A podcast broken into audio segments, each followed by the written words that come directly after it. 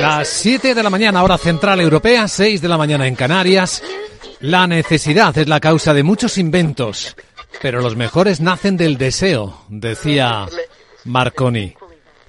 Hoy es el Día Mundial de la Radio. 100 años de radio en España. Buenos días.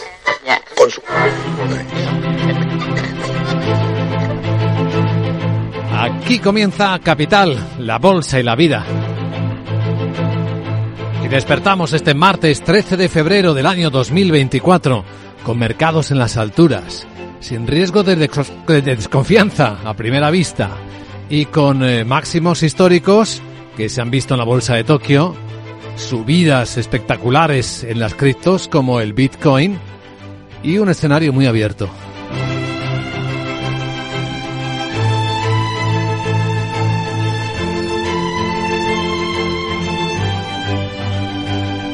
Capital, la Bolsa y la Vida.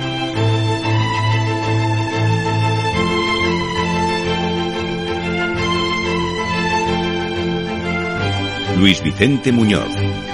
Pues la celebración de este aniversario de la radio tiene como objetivos o como leitmotiv, entre otros, el valor utilitario actual que todavía tiene la radio, que sigue teniendo la radio, como red de seguridad pública gratuita, portátil durante emergencias, cortes de energía, provocados tanto por desastres naturales como por el ser humano. Y ahí están desde las tormentas, los terremotos, las inundaciones, el calor, los incendios forestales, los accidentes o ahora mismo la guerra.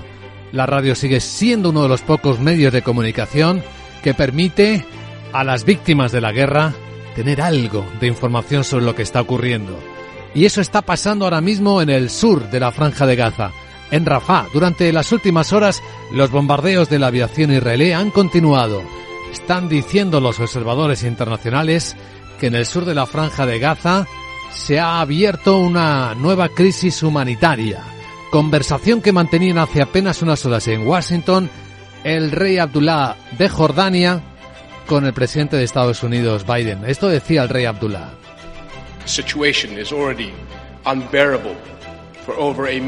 La situación ya es insoportable para más de un millón de personas que han sido empujadas a Rafah desde que comenzó la guerra. No podemos quedarnos de brazos cruzados. Necesitamos un alto el fuego duradero ya.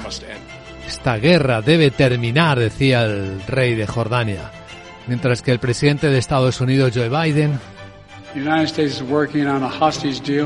le decía que Estados Unidos está trabajando en un acuerdo de rehenes entre Israel y Hamas, lo que traería inmediata y sostenidamente un periodo de calma y que podría llegar al menos a seis semanas de duración y luego podríamos tomar tiempo para construir algo más duradero.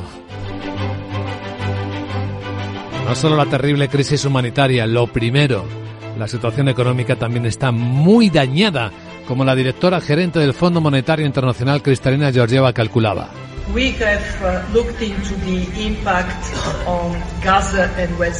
Decía en la cumbre de gobiernos en Abu Dhabi que han analizado el impacto en Gaza, en Cisjordania, en las economías de Palestina. Esto es espantoso. En Gaza, la economía se ha encogido un 80%.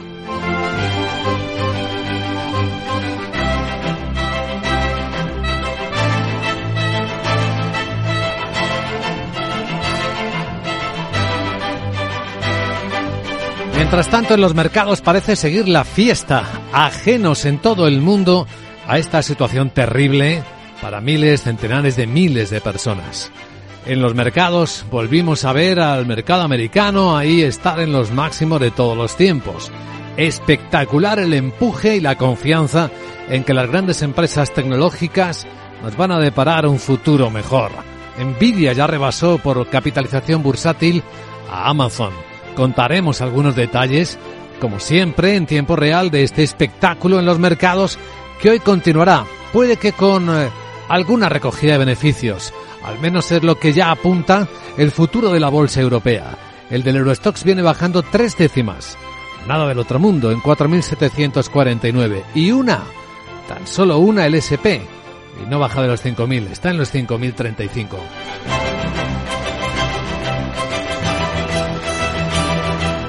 Con elementos que sí están calientes en el mundo de los mercados financieros. Un yen que se tambalea y que le ha permitido a la bolsa de Tokio seguir marcando máximos de 34 años como ha ocurrido esta noche, en la que han vuelto ya de las vacaciones del fin de año lunar algunos mercados, como el japonés, también como el de Singapur o el de Corea del Sur. El tono es positivo en todo Asia, lo veremos enseguida. Pero es que Tokio ha subido un 3%.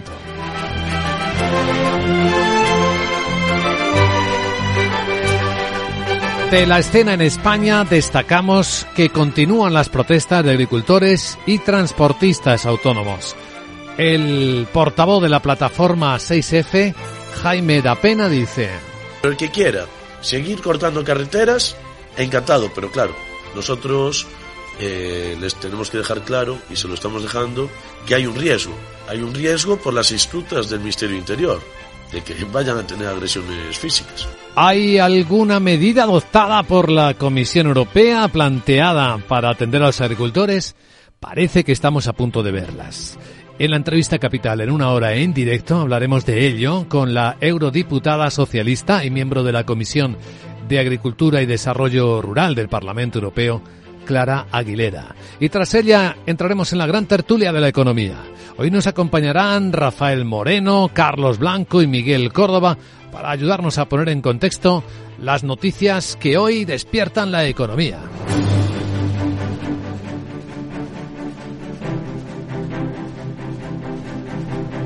Con el Fondo Monetario Internacional y el Banco Mundial advirtiendo de que la guerra de Gaza, los ataques en el Mar Rojo, a los cargueros, al tráfico marítimo, son ahora grandes amenazas para la economía mundial. Miguel San Martín, buenos días. Buenos días. La directora gerente del FMI, Cristalina Georgieva, afirma que la situación en la franja ya ha perjudicado a las economías de Oriente Medio y del norte de África y la de Gaza ha caído un 80%. Para la región de Oriente Medio y el norte de África, acabamos de rebajar nuestra previsión de octubre medio punto porcentual. El crecimiento está afectado en esta parte del mundo. Lo que no ha ocurrido es que haya efectos indirectos masivos para el resto del mundo. Asegura que aumenta ese riesgo de que se extienda en el canal de Suez. Por su parte, el presidente del Banco Mundial, Ayay Banga, afirma que lo que ocurre en Gaza, eh, pero también los desafíos de Ucrania y el Mar Rojo, son ahora los principales retos para las perspectivas de la economía mundial. Pues los rebeldes hutíes siguen atacando barcos. En, este, en estas últimas horas lo han hecho un barco que transportaba grano desde Brasil a Irán, pensando que era un barco estadounidense. El buque operado por Grecia y con bandera de las Islas Marsas le han causado algunos daños en un costado, pero no heridos a la tripulación. La empresa armadora y el equipo de seguridad británico que llevaba a bordo confirman el ataque y han podido atracar en su siguiente escala. Los hutíes aseguran que el Star Iris, que así se llamaba, o así se llama, era un barco estadounidense, pero no han dado pruebas. En Europa, Rusia reconoce que las exportaciones a los socios europeos se han hundido un 68% debido a las sanciones. En 2023 se han quedado por debajo de los 85.000 millones de dólares por las sanciones que han cerrado el mercado europeo, sobre todo para las exportaciones de petróleo. La balanza comercial rusa alcanza los 140.000 millones de dólares, casi un 60% menos que en el 2022.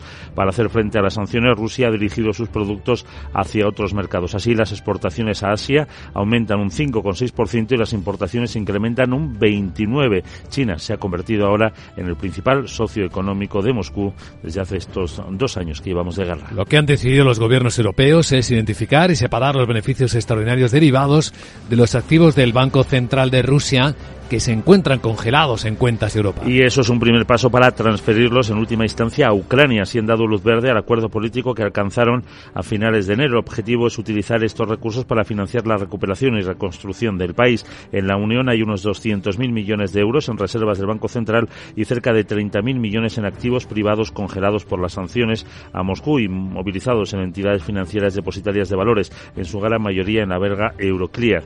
Los 27 acuerdan que las entidades que tengan de más de un millón de euros deben contabilizar por separado los saldos extraordinarios del efectivo acumulado por las sanciones y los ingresos que han recibido. Estas entidades tendrán prohibido disponer de los beneficios netos de estos ingresos. Y esto es de interés para los agricultores. La Comisión Europea dice que se han realizado algunos cambios en la propuesta de derogar este año 2024 la norma que obligaba a los agricultores a dejar parte de sus tierras cultivables en barbecho. Una de las modificaciones sería que en vez de mantener la tierra en barbecho o sin producir en el 4% del terreno cultivable, los agricultores podrán plantar cultivos fijadores de nitrógeno o cultivos intermedios en ese porcentaje de sus tierras. Eso sí, para recibir las ayudas de la PAC deben respetar una serie de principios con el medio ambiente y el clima. La Comisión recuerda que siguen los trabajos técnicos con el Mercosur para aprobar el Tratado de Libre Comercio. Ya saben que las protestas de agricultores siguen hoy por octavo día consecutivo. Efectivamente, el campo encara así una segunda semana de movilizaciones para pedir, entre otras cuestiones, menos burocracia en la PAC, requisitos recíprocos en las organizaciones, en las importaciones alimentarias y apoyo para crisis como la de la sequía. Solo las organizaciones agrarias mayoritarias, Asaja, COAG y UPA y la Unión de Uniones han convocado más de 40 actos hasta final de mes. El ministro de Agricultura, Luis Planas, asegura que llevará la propuesta para simplificar la PAC al próximo Consejo de Agricultura de la Unión el 26 de febrero.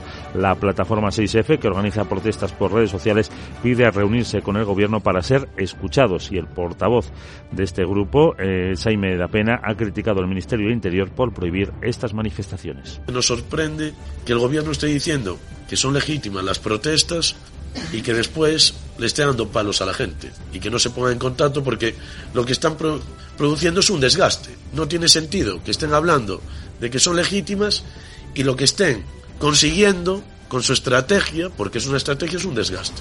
No es ilógico, vamos. En las protestas hay un cambio y es que los transportistas autónomos y pymes, agrupados en la Plataforma Nacional para la Defensa del Transporte, han desconvocado el paro indefinido que aprobaron el pasado fin de semana. Es un escueto comunicado difundido por redes sociales esta noche. Asegura simplemente que queda desconvocado el paro nacional y eso que pocas horas antes Manuel Hernández, el presidente de la plataforma, había asegurado que las movilizaciones seguían adelante porque había habido noticias falsas que apuntaban a que se había desconvocado. Han anunciado que esta mañana darán las explicaciones correspondientes. Y escucha lo que viene en Capital Radio. El Consejo de Ministros en España va a aprobar otra vez la senda de estabilidad para el periodo 24-26, paso previo a los presupuestos generales. Después de que los primeros objetivos de déficit presentados fueran rechazados por la mayoría absoluta del PP en el Senado, la ley de estabilidad establece que en caso de que sea rechazada, el Gobierno tiene que presentar una nueva en el plazo máximo de un mes, un requisito que pretende cumplir hoy, a pesar de que todo apunta a que estos nuevos objetivos también serán rechazados en el Senado. El ministro de Economía, Carlos Cuerpo, defiende la necesidad de tener cuentas cuanto antes.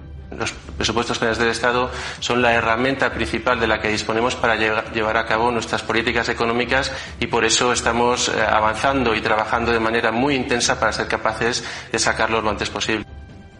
Bueno, entre las referencias de hoy tenemos también que en el Consejo de Ministros se espera aprobar una nueva línea de avales de hasta el 20% de las hipotecas para jóvenes y familias con menores a cargo que compren una vivienda. Una medida de 2.500 millones de euros a la que Sumar se opone porque considera que todas estas ayudas a la compra se acaban trasladando los precios. Por lo tanto, afirman que las ayudas públicas al ladrillo son una política fracasada que durante la burbuja sirvieron para inflarla aún más. El Consejo de Ministros autorizará así la creación de la nueva línea de avales del ICO para cubrir la entrada de una hipoteca hasta el 20% del crédito a jóvenes de hasta 35 años y familias con hijos menores a cargo. El PSOE fija un límite de ingresos de 37.800 euros brutos al año para recibir el aval y del doble en el caso de que la vivienda sea adquirida por dos personas. Y una idea. FEDE acaba de plantear un nuevo contrato laboral para favorecer la jubilación activa voluntaria sin tope de retribución ni de jornada. Y que sería plenamente compatible con la pensión sin indemnización por despido y sin obligación de cotizar a la Seguridad Social. El objetivo de la propuesta de FEDEA es que el jubilado activo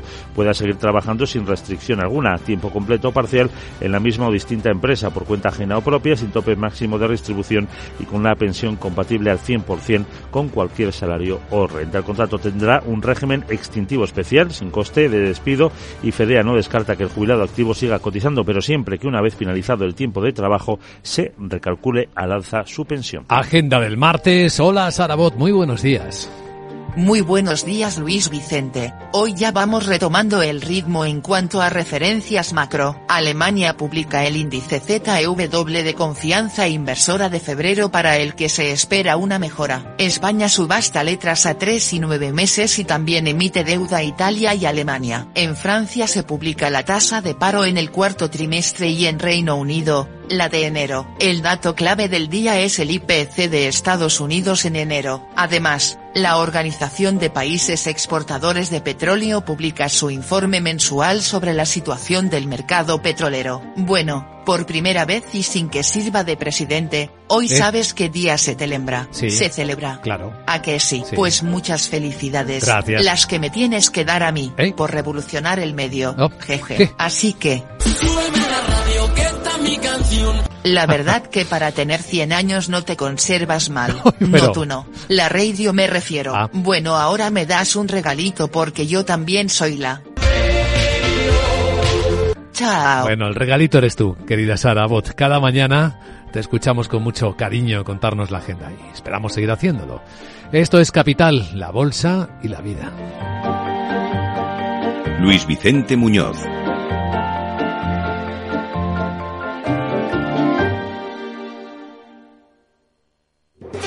¿Estás harto de bajas rentabilidades? ¿No quieres seguir pagando altas comisiones a tu banco o gestora? Finicens es la solución perfecta para gestionar tu patrimonio. Traspasa tus fondos de inversión a Finicens y podrás obtener una mayor rentabilidad. Infórmate en el 91 048 3004 y en finicens.com.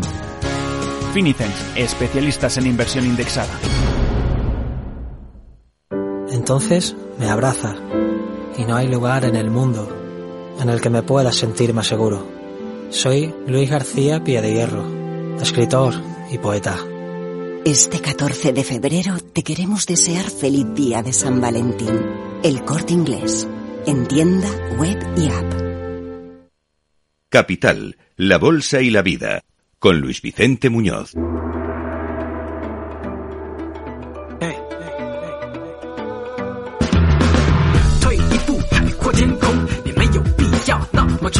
Han vuelto de la fiesta los japoneses ya, de la fiesta del Año Nuevo Lunar y nuevo máximo de 34 años para la bolsa de Tokio con una subida, ya cerró hace un cuarto de hora, del 3%. Muy animada de nuevo la bolsa por la caída del yen. Sandra Torrecillas, buenos días. Buenos días, animada por esa caída del yen y por la subida de las firmas de tecnología, sobre todo de SoftBank, que, que ha vuelto a sumar otro 7%, y es que está beneficiándose clarísimamente del fuerte rally que lleva su filial ARM, que ha vuelto a subir un 29% en Wall Street. De hecho, acumula una subida de más de un 90% desde el pasado jueves, cuando publicó sus resultados y las buenas previsiones eh, porque espera que crezca la demanda de su tecnología para diseñar chips eh, para funciones de inteligencia artificial. De hecho, ARM, desde que salió a bolsa el pasado mes de septiembre, ya se ha revalorizado un 142%. Además de SoftBank, también han subido los títulos de Tokyo Electron, más de un 11%, ha tocado máximos históricos, ha elevado previsión de ingresos anuales y en este caso menciona la fortaleza de sus ventas en China. En el último trimestre de 2023, eh, China ha representado para Tokyo Electron el 47% de sus ventas. Dos números que recordar o anotar en esta fecha en los sitios japoneses. El primero es que el Nikkei ha rebasado los 38.000 puntos y que el yen, al que hacíamos referencia, la moneda japonesa, pues se cambia casi por 150 yenes por dólar. Hay otros protagonistas en la sesión asiática y son las bolsas indias, que ya empiezan a pesar más en el gran indicador de referencia de Asia-Pacífico que es el MSCI. De hecho, este proveedor de índices lo que ha hecho es elevar la ponderación de India en su índice global estándar hasta el 18,2%. Es un máximo histórico y eso podría generar, según los analistas, entradas de unos 1.200 millones de dólares. La revisión va a entrar en vigor tras el cierre del mercado el próximo 29 de febrero. La ponderación de la India en este índice casi se ha duplicado desde noviembre de 2020. Ahora sube hasta el 18,2. La India es el segundo país con mayor peso en el índice MSCI Global Standard después de China. MSCI ha añadido cinco valores indios a ese índice y no ha retirado ninguno. Sin embargo, ha eliminado 66 valores chinos y apenas ha añadido cinco. El mundo que cambia y los índices bursátiles son una manera de comprobar cómo los pesos van variando. Y este es el dato de hoy, con las bolsas de India también en el tono positivo de toda Asia, subidas de siete décimas para el Sensex de India. Tenemos también de vuelta de las fiestas a la bolsa surcoreana, subida de casi el punto porcentual, y eso que sus empresas están aprovechando la coyuntura parece para emitir volumen récord de bonos. Sí, desde el 1 de enero las empresas surcoreanas han emitido bonos por valor de más de 15.000 millones de dólares. Eso supone un aumento del 30% respecto al mismo periodo de un año antes. Enero suele ser un mes muy activo para los bonos en Corea, pero la avalancha de operaciones ha superado las expectativas. Las empresas están aprovechando el actual sentimiento positivo de los inversores hacia Corea y es que el país cuenta con una calificación de doble A mayúscula y los inversores lo ven como un refugio seguro para su dinero en estos momentos. Pues tenemos estos protagonistas eh, junto con otros. En Australia, datos, la confianza de los consumidores, que bueno, está subiendo está tocando máximos de 20 meses. Los precios están moderando, eso alimenta la esperanza de que los tipos de interés hayan tocado techo en Australia, impulsa la confianza de los consumidores eh, a que gasten más. El índice alcanza en febrero el nivel más alto en 20 meses, aunque también es cierto que todavía el número de pesimistas sigue superando al de optimistas. Bueno, tenemos a la bolsa australiana bastante plana, la verdad. Baja una décima. Y estamos observando ya en la recta final las elecciones, una de las más multitudinarias del mundo, que se van a celebrar en Indonesia. Unos 205 millones de indonesios están llamados a votar mañana miércoles. Van a elegir al presidente, al vicepresidente, a miembros de las cámaras y también a miles de cargos locales.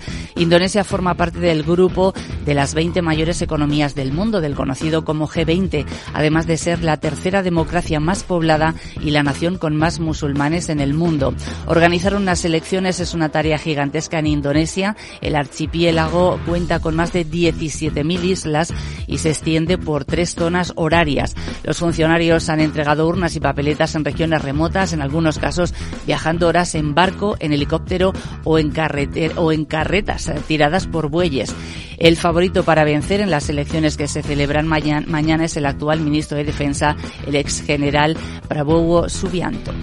Pues esto es Capital Asia.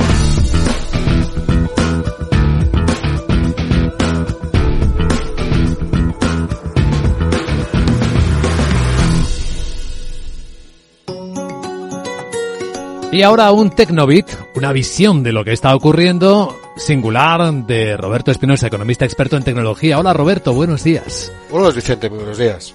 Es probable que me hayan oído decir antes que Fortnite es lo más parecido al metaverso que existe. Quizás solo lo conozcan como el juego ese de tiros que parece un cómic, pero durante los últimos años ha sido un lugar donde se han estrenado canciones y películas, y últimamente Epic, sus creadores, han ido ampliando el número de juegos disponibles dentro del universo Fortnite, sobre todo con juegos no violentos buscando al público más joven. De hecho, es más fácil escuchar a un niño ahora hablar de Fortnite que a un adolescente. Y esto antes del bombazo de hace unos días. Fortnite y Disney han llegado a un acuerdo para llevar sus diferentes universos a Fortnite. Marvel, Star Wars, Avatar y todas sus películas, también las de Pixar, irán teniendo sus mundos interconectados con Fortnite. Lo del multiverso de Marvel se va a quedar corto. Tampoco hay que olvidar que tener un enemigo común une mucho. No hay que ser muy mal pensado para imaginarse que en el momento de la firma ambos se acordaron de Apple. Vayan preparando los bolsillos para pagar los skins de Disney que sus hijos e hijas les van a pedir, a pesar de que no se crean que la gente paga por disfraces para jugar a un videojuego. Ah, gracias, don Roberto. Qué buen día.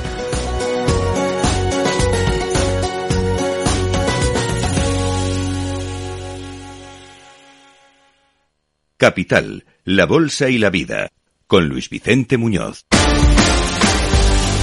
Bueno, atención a cómo empieza el día de caliente en el lado de la economía, donde hay empresas tecnológicas que son más grandes que países enteros. Laura Blanco, buenos días. Buenos días. 1,8 billones de dólares, algo más de 1,6 billones de euros al cambio y más que los 1,5 billones de euros por los que anda Luis Vicente la economía española. Un hombre, un CEO y la empresa que dirige vale más que toda la economía española. Fíjate, nació en Taiwán, criado desde pequeñito en Estados Unidos y siempre lleva chaqueta de cuero. Fundó su empresa en 1993 en una oficina normal. Aquí no hubo garaje. Él y sus colegas, todos de la industria de los microprocesadores, consideraban que había que impulsar el realismo de los videojuegos. Y de ahí la necesidad de desarrollar unidades de procesamiento gráfico. Sequoia Capital la apoyó en sus inicios Y gracias a sus GPU fueron posibles películas como Avatar. Ahora esta empresa cumple otro hito, supera a Amazon en capitalización en valor de mercado. El hombre que vale más que la economía española se llama Jensen Juan y es el CEO de Nvidia. Pues un 82, 1,82 billones de dólares. Nvidia supera a Amazon como eh, empresa de valor de mercado. Ya sabes que de los siete magníficos ahora se habla de las MNM. Sí, la N que se queda en las tres siglas es la de Nvidia, las otras son Microsoft y Meta. 734 dólares por acción. Pero atención porque lo que llevamos de año Nvidia sube, estamos a 13 de febrero, un 47% de subida y en los últimos 12 meses un 223% de subida. La realidad es que eh, Nvidia es la empresa que lidera la posición de suministro de tecnología para la llamada inteligencia artificial generativa. Chatbots, creación de imágenes, vamos que ChatGPT existe porque existe Nvidia y toda la tecnología que la soporta. El director ejecutivo de Nvidia se prodiga menos o tiene menos impacto cuando habla que el propio Sam Altman, el CEO y fundador de ChatGPT, Jensen Huang, nacido en Taiwán. Esta semana la arrancaba en Dubái y ahí es donde aseguraba que cada país tiene que tener su propia infraestructura de inteligencia artificial. Es el comienzo de una nueva revolución industrial. Esta revolución industrial no trata de producción de energía ni de alimentos, sino de producción de inteligencia. Cada país necesita ser dueño de la producción de su propia inteligencia, razón por la cual existe esta idea llamada de IA soberana. Eres dueño de tus propios datos. Nadie debe serlo. Su país es propietario de los datos. Codifica vuestra cultura, la inteligencia de vuestra sociedad, vuestro sentido común, vuestra historia. Tienes que ser dueño de tus propios datos. Por tanto, deben tomar esos datos, refinarlos, ser dueños de su propia inteligencia nacional. No puedes permitir que otras personas hagan eso. Bueno, pues la llamada que hace Jensen Juan, el CEO de Nvidia, es a la construcción ahora en los inicios, en esta nueva revolución industrial, a que cada país construya su propia infraestructura. Lo primero que hay que hacer es construir infraestructuras. Si se quiere movilizar la producción de alimentos, hay que construir granjas. Si quieres movilizar la producción de energía, hay que construir generadores. Si quieres hacer operativa la información, quieres si quieres digitalizar tu economía, tienes que construir Internet.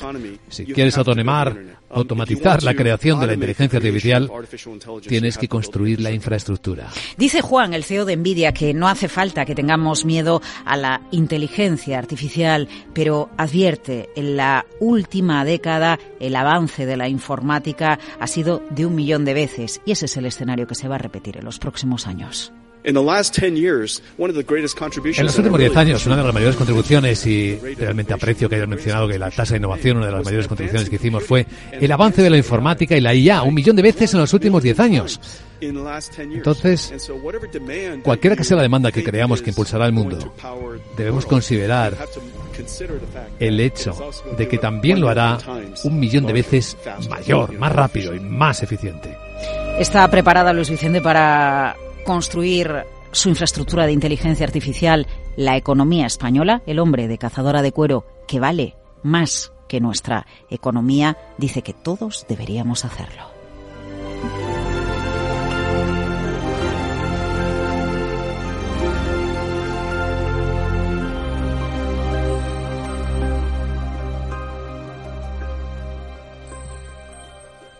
Y una invitación para las personas que siguen la emisión de Capital Radio en Sevilla, en Andalucía.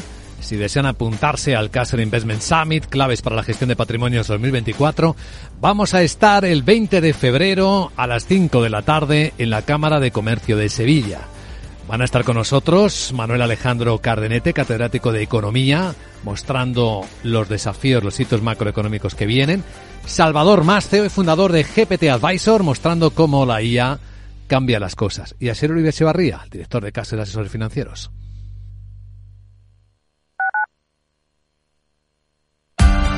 Capital Radio. Escucha lo que viene. Si te gusta el pádel, en Capital Radio tenemos tu espacio. Todos los martes a las 22 horas saltamos a la pista para contarte la actualidad del World Padel Tour, los torneos amateur, las novedades de las marcas y toda la actualidad relacionada con el segundo deporte más practicado de España. Esto es Padel, los martes a las 10 de la noche en Capital Radio. Industria, seguridad, tecnología, aeronáutica, innovación, empleo de calidad, defensa. Hablemos de Defensa y Seguridad, el primer programa de radio que da voz a la industria nacional de defensa. Los miércoles a partir de las tres y media de la tarde, hablemos de Defensa y Seguridad con Laura Blanco, de la mano de IDS.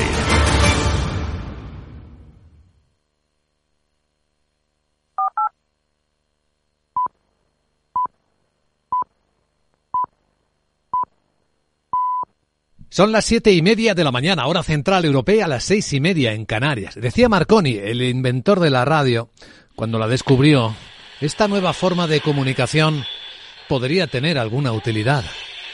Buenos días.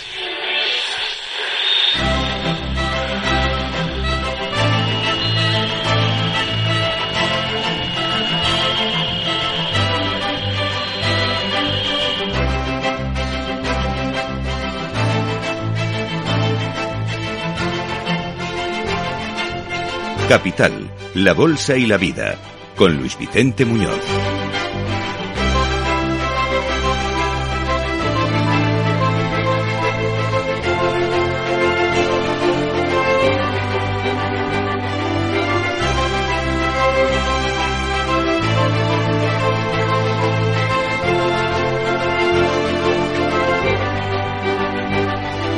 ¿Y qué cuenta hoy la radio? Este martes 13 de febrero del año 2024, lo que ahora mismo está cambiando el mundo, lo que ahora mismo está pasando, donde las guerras siguen siendo protagonistas. Israel atacando por eh, vía aérea la ciudad de Rafah, en el sur de la franja de Gaza, para muchos abriendo una nueva crisis humanitaria en este atestado trozo de tierra entre Israel y la frontera con Egipto. También Rusia sigue atacando Ucrania, aunque se duele de cómo su economía ya no exporta a los socios europeos. Y sin embargo, en los mercados financieros del planeta se marcan máximo de todos los tiempos. Seguimos viendo esa confianza extrema del mercado americano. Estamos viendo con la vuelta de las fiestas del Año Nuevo Lunar otros máximos como el de la Bolsa de Tokio que ha subido un 3% esta mañana y por primera vez en 34 años el Nikkei ha rebasado los 38.000 puntos. Hemos visto la fiesta también en las criptos con el Bitcoin rebasando los 40.000 dólares. Ahora está un poquito por debajo a estas horas. Y estamos viendo otras cosas, otros elementos de este mundo en el que cambian los pesos. Y se ve en el MSCI, uno de los índices que recoge los pesos de los mercados asiáticos, como ahora le quita un poco de peso a China y le da un poco de mayor peso, de ponderación, a los mercados de la India. Sí, el mercado, el mundo está cambiando y la radio está reflejándolo nuevamente. Cada 13 de febrero, cada año, la UNESCO lo conmemora. Y en esta ocasión lo hace con tres hitos importantes que muestran la vitalidad la necesidad de la radio en estos tiempos y probablemente en los que vengan. UNESCO reconoce la imborrable historia de la radio y su poderoso impacto en las noticias, el teatro, la música o los deportes. El valor utilitario actual de la radio como red de seguridad pública relativamente gratuita y portátil durante emergencias y cortes de energía provocados tanto por desastres naturales como por el ser humano cuando hay tormentas, cuando hay terremotos, cuando hay inundaciones, calor, incendios forestales, accidentes o guerras como ahora, la radio es el uno, uno de los pocos elementos de conexión vivos que les quedan a los seres humanos cuando afrontan estas extraordinarias dificultades. Y luego está el continuo valor democrático de la radio, como catalizador de base para la conexión de grupos desatendidos, incluidas poblaciones inmigrantes, religiosas, minoritarias, afectadas por la pobreza y como un referente instantáneo de la opinión pública en el espacio público bajo los auspicios de la libertad de expresión. A lo largo de su historia y cada día lo revalida, la radio es el medio de comunicación con mayor credibilidad entre todos los medios de masas del mundo. En esta escena, quienes hacemos la radio seguimos trabajando con eh, vocación y compromiso de ser una iluminación, una luz en el comienzo, en el transcurso o en el final de cada día. En el caso de Capital Radio, con nuestra perspectiva especializada, explicando el mundo desde el lado económico. Y hoy tenemos ahí de nuevo presionando las noticias de la guerra, los desafíos geoeconómicos entre todos ellos. Y estamos observando además cómo el reconocimiento internacional muestra el punto de tensión que puede provocar aún más daño del que ya se ha producido en la guerra contra Hamas, de Israel contra Hamas. Ha estado en la Casa Blanca el rey Abdullah de Jordania diciéndole esto al presidente Biden. Que la situación es insoportable para más de un millón de personas que han sido empujadas a Rafah desde que comenzó la guerra. Le decía a Abdullah que no podemos quedarnos de brazos cruzados, que necesitamos un alto el fuego duradero ya y que esta guerra debería terminar. A lo que el presidente Biden le respondió. Que los Estados Unidos están trabajando en un acuerdo de intercambio de rehenes entre Hamas y Israel. Y esto traería inmediatamente un periodo de calma. Debería durar al menos seis semanas. Luego podríamos tomarnos algo más de tiempo para construir algo más duradero.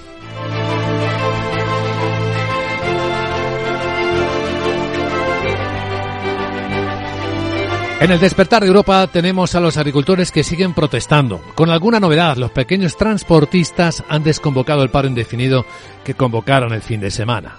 De los agricultores, pues eh, lo que decía el portavoz de la plataforma 6F, Jaime da Pena, es que... El que quiera seguir cortando carreteras, encantado, pero claro, nosotros eh, les tenemos que dejar claro, y se lo estamos dejando, que hay un riesgo. Hay un riesgo por las estructuras del Ministerio Interior de que vayan a tener agresiones físicas. Los agricultores en España, en toda Europa, esperando la iniciativa de la Comisión Europea, que debe estar a punto de aprobar nuevas medidas. Ayer algo anticipó el comisario Dombrovskis. Vamos a estar en directo en Bruselas a las 8 y 17 y 10 en Canarias con Clara Aguilera, es eurodiputada socialista, miembro de la Comisión de Agricultura y Desarrollo Rural para evaluar las posibilidades. Y tras ella entraremos en la gran tertulia de la economía con Rafael Moreno, Miguel Córdoba y Carlos Blanco hasta que abran las bolsas de Europa. Hoy van a hacerlo con recogida de beneficios, al menos al principio. Recortes bastante comedidos que son los que están apuntando ahora mismo los futuros del Eurostox. Una bajada de tres décimas, con los futuros americanos que no bajan ni una.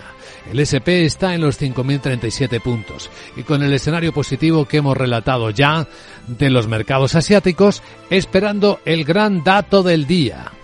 ¿Veremos a la inflación americana en Estados Unidos bajar por debajo del 3%?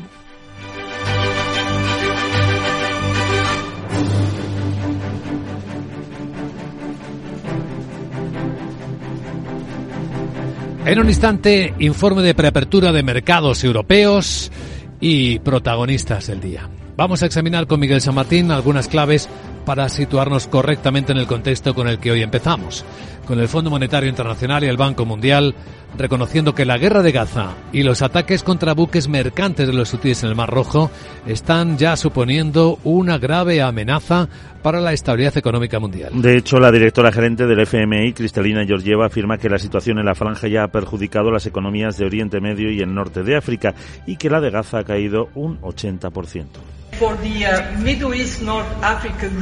para la región de Oriente Medio y norte de África, Acabamos de recortar nuestras previsiones de octubre de medio punto porcentual.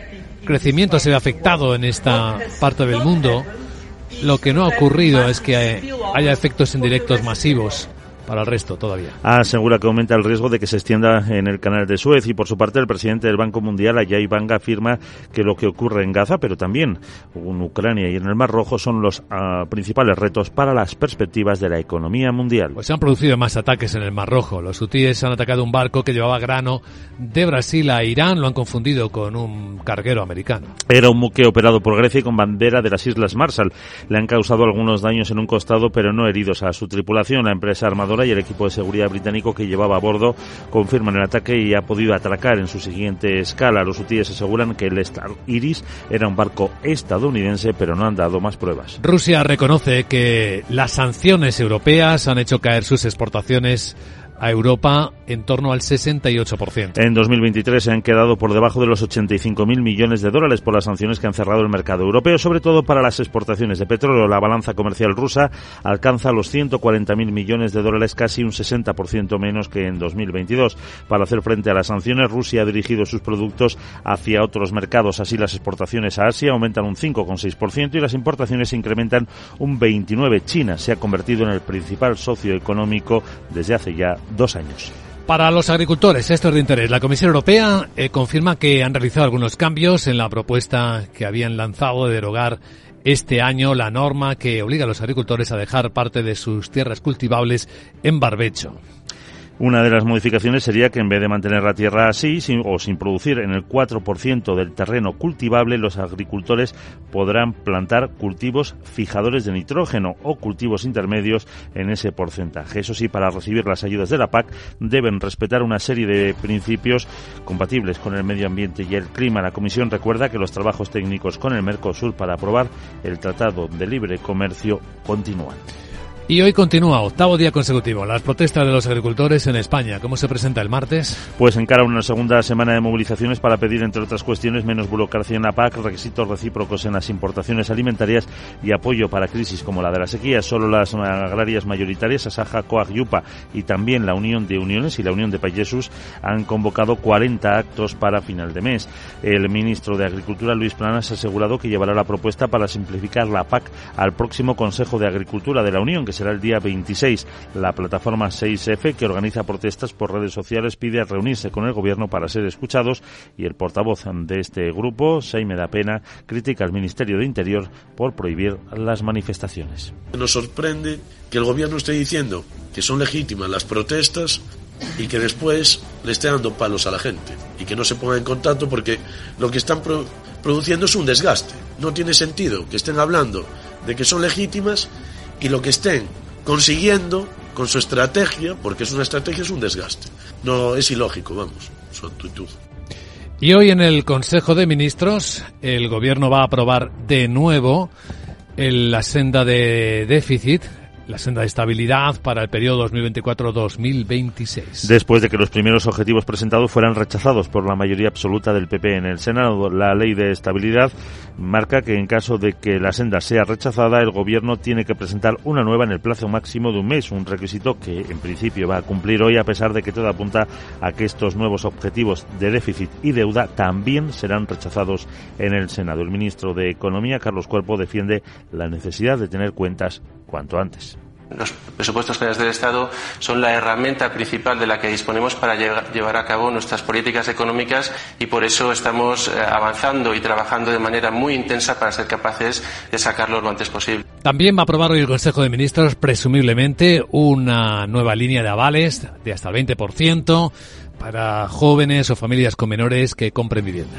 Una medida de unos 2.500 millones de euros a la que sumar se opone porque considera que todas las ayudas a la compra se acaban trasladando a los precios. Por tanto, afirman que el dinero público al ladrillo es una política fracasada que durante la burbuja sirvió para inflarla aún más. El Consejo sí va a autorizar, parece, la creación de esta nueva línea de avales del ICO para cubrir la entrada de una hipoteca hasta el 20% del crédito a jóvenes de 35 años y familias con hijos menores. A cargos el PSOE firma, eh, fija un límite de ingresos de 37.800 euros brutos al año para recibir el aval y del doble en el caso de que la vivienda sea adquirida por dos personas. Y en la agenda del martes, ¿qué más cosas tenemos por delante? Hola de nuevo, Sara Bot, muy buenos días.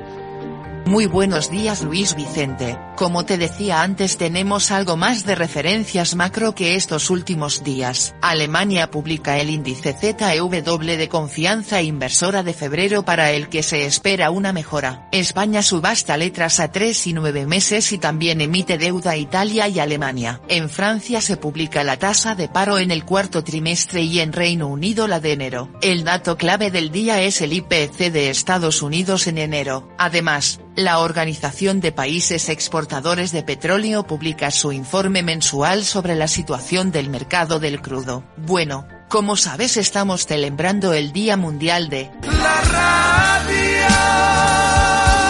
Pero una pregunta. ¿Qué? ¿Sabes quién la inventó? Mi Sarapecia no lo tiene claro. ¿Ah, no? Si Merconi o Tesla. Bueno. Nikola Tesla no el Eloncio. Jeje. Eh, ya. Bueno, ¿tú quién crees? Ahora me lo dices y me actualizo. Aunque sí te digo que la UNESCO no estableció este Día Mundial hasta 2012. Un poquito tarde, ¿no? Bien. Bueno, me voy ya cantando. Chao. Yo, yo creo que fue Marconi quien recibió en el 1909 el Premio Nobel de Física. Pero es verdad que Nikola Tesla también hizo algo muy valioso para dar origen a la radio después. Pero bueno, el debate está abierto. Lo que no podemos esperar es ni un minuto para seguir con nuestro trabajo y adelantar a los oyentes de Capital Radio cómo viene el día en los mercados. Capital, la Bolsa y la Vida, con Luis Vicente Muñoz. ¿Estás completamente seguro de que la rentabilidad de tus planes de pensiones es la mejor que puedes obtener? Si tu gestor solo te ofrece los planes de su banco, estás perdiendo oportunidades y, lo que es peor, años de rentabilidad para ti. En Velaria Inversores estamos a tu servicio, no al del banco. Trabajamos con 180 planes de pensiones de las entidades más punteras de España y de ellos solo te ofrecemos los de mayores perspectivas de rentabilidad, sin ningún coste para ti. Si quieres más rentabilidad, visita velariainversores.com.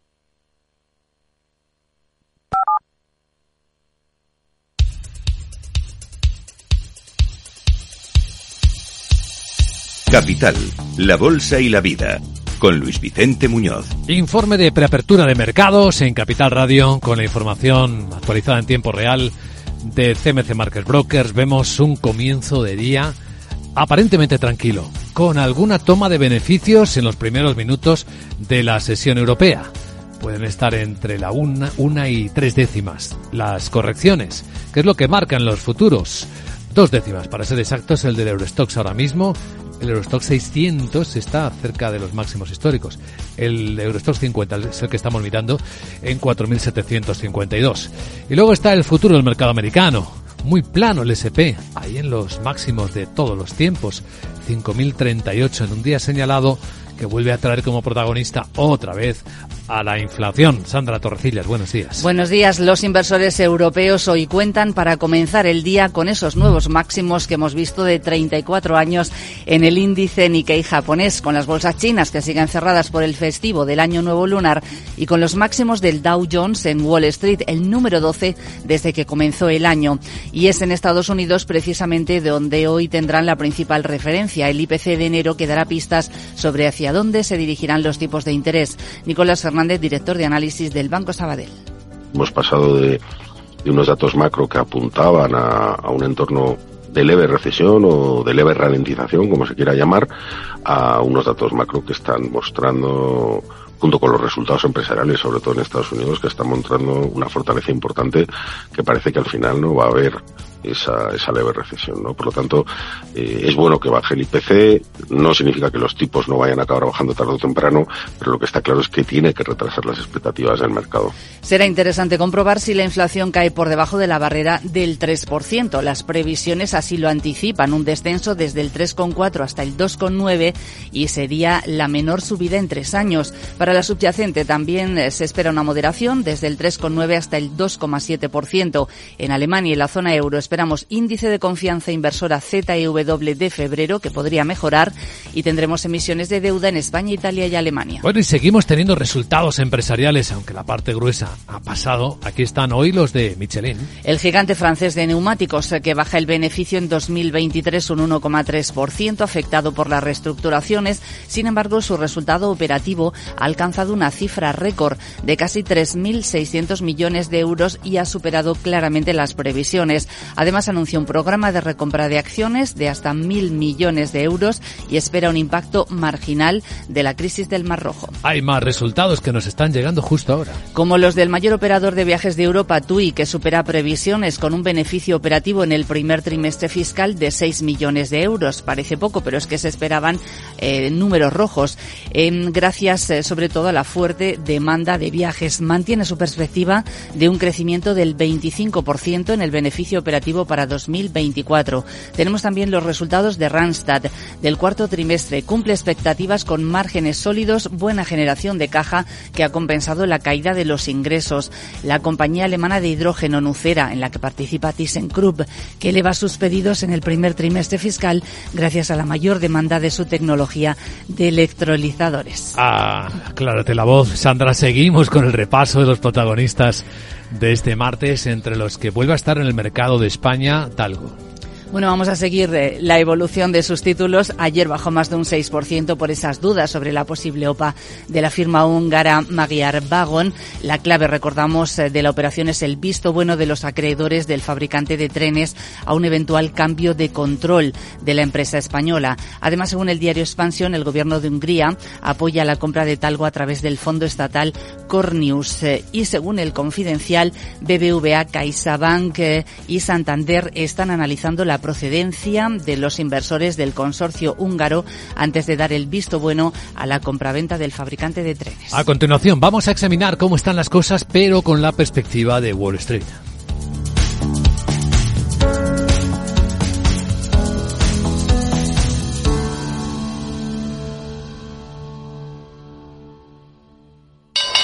Inversor, compra acciones de bolsa.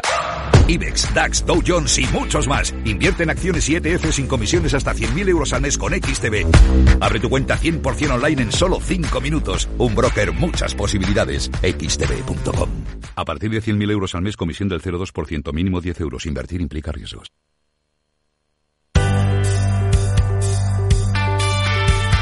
Pues para mirar a Wall Street hay que mirar hacia arriba, porque ahí sigue. ¿eh?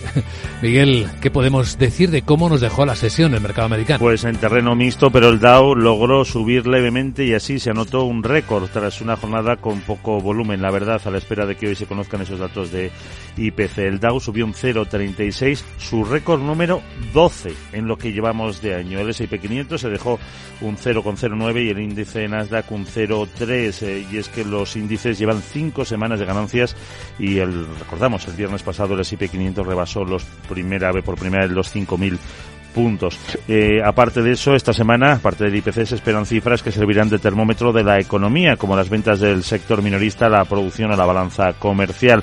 Destacó otra noticia, una concentración en el sector energético, la fusión entre las petroleras Diamondback y Endeavour, que generará un gran eh, producto valorado en 50.000 millones de dólares. Diamondback se disparó un 9,4%, Endeavour no cotiza. Eh, la fabricante de chips Nvidia sobrepasó a Amazon en capitalización de mercado, aunque finalmente se quedó en 1,78 billones frente a los 1,79 del gigante del comercio electrónico. Eh, también eh, subidas para Nike del 2,6%, Goldman Sachs del 2,2% o Salesforce que se dejó ya un 1,37%, Microsoft un 1,26%.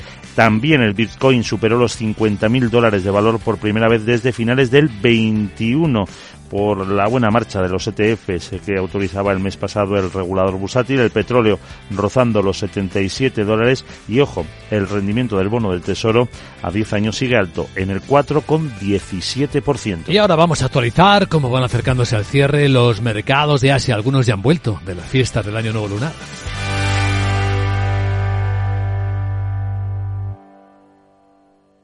Me he quedado tirada con el coche. No puedo apoyar el pie. El incendio empezó en el salón. En estos momentos, ¿qué seguro elegirías? Elige Mafre, el mejor servicio 24/7 en acción, con más de 3.000 oficinas, 2.000 gestores telefónicos y 13.000 mediadores a tu disposición. Mafre, la aseguradora de más confianza en España.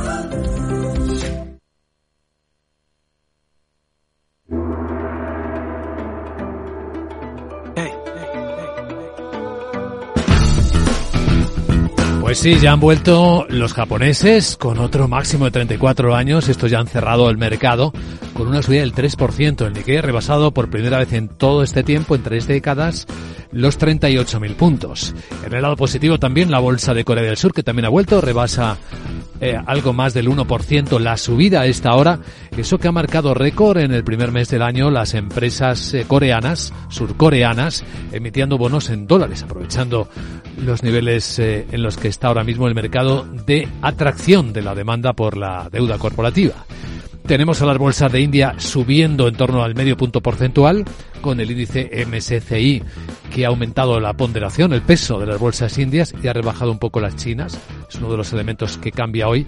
Y el mercado australiano muy plano, eh, bueno, baja una décima y eso que el indicador de confianza empresarial australiano está marcando máximos de varios meses. Las bolsas de China siguen todavía de fiesta.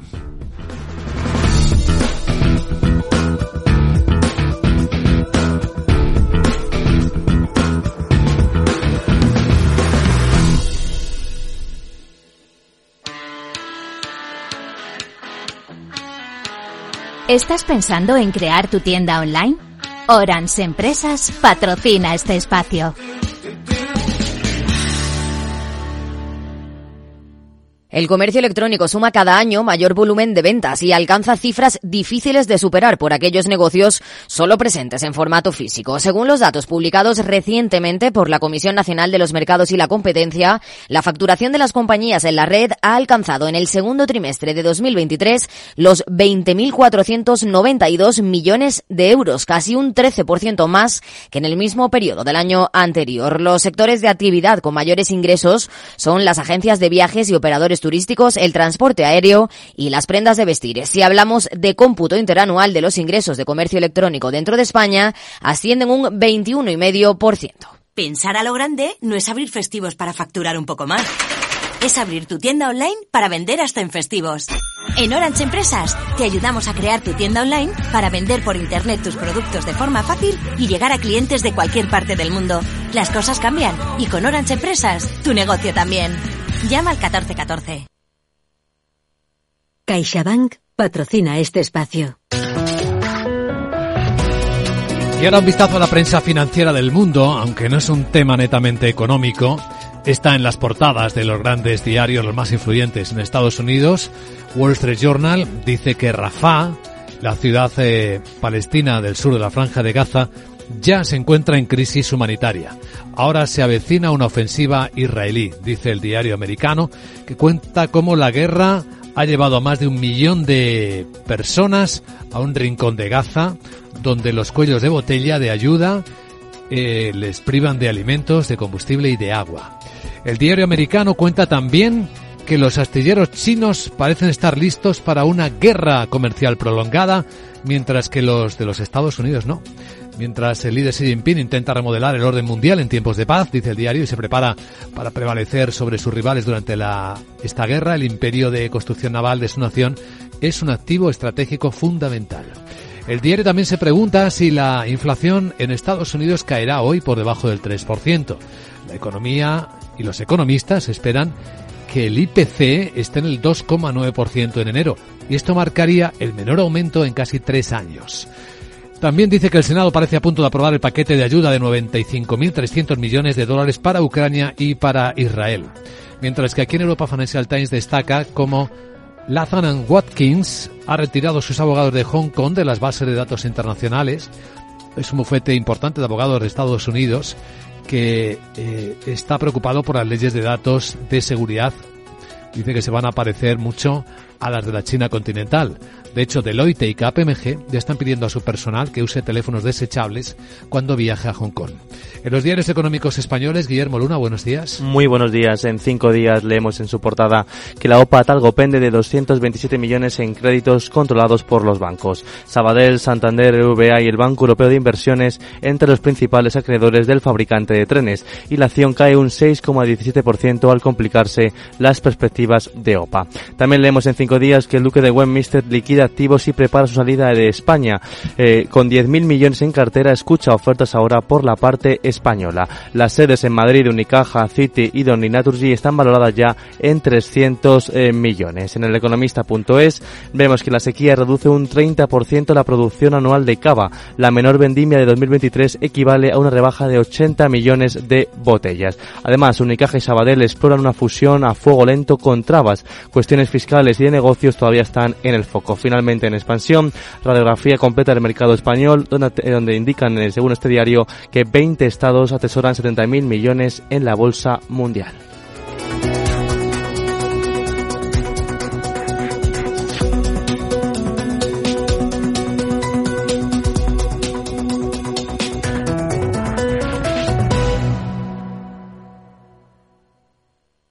CaixaBank ha patrocinado este espacio. Si quieres adelantarte a los cambios económicos, digitales y empresariales, escucha After Work.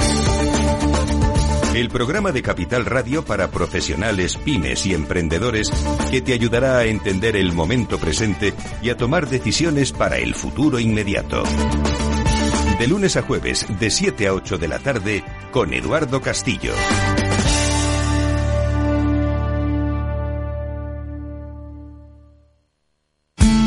Salud, entrenamiento, actividad, nutrición, forma física. Como siempre decimos en el chico del chándal, ejercicio es medicina. El chico del chándal, con Alejandro Mazón y el equipo de Cuídate Deluxe, los martes en el balance, aquí en Capital Radio.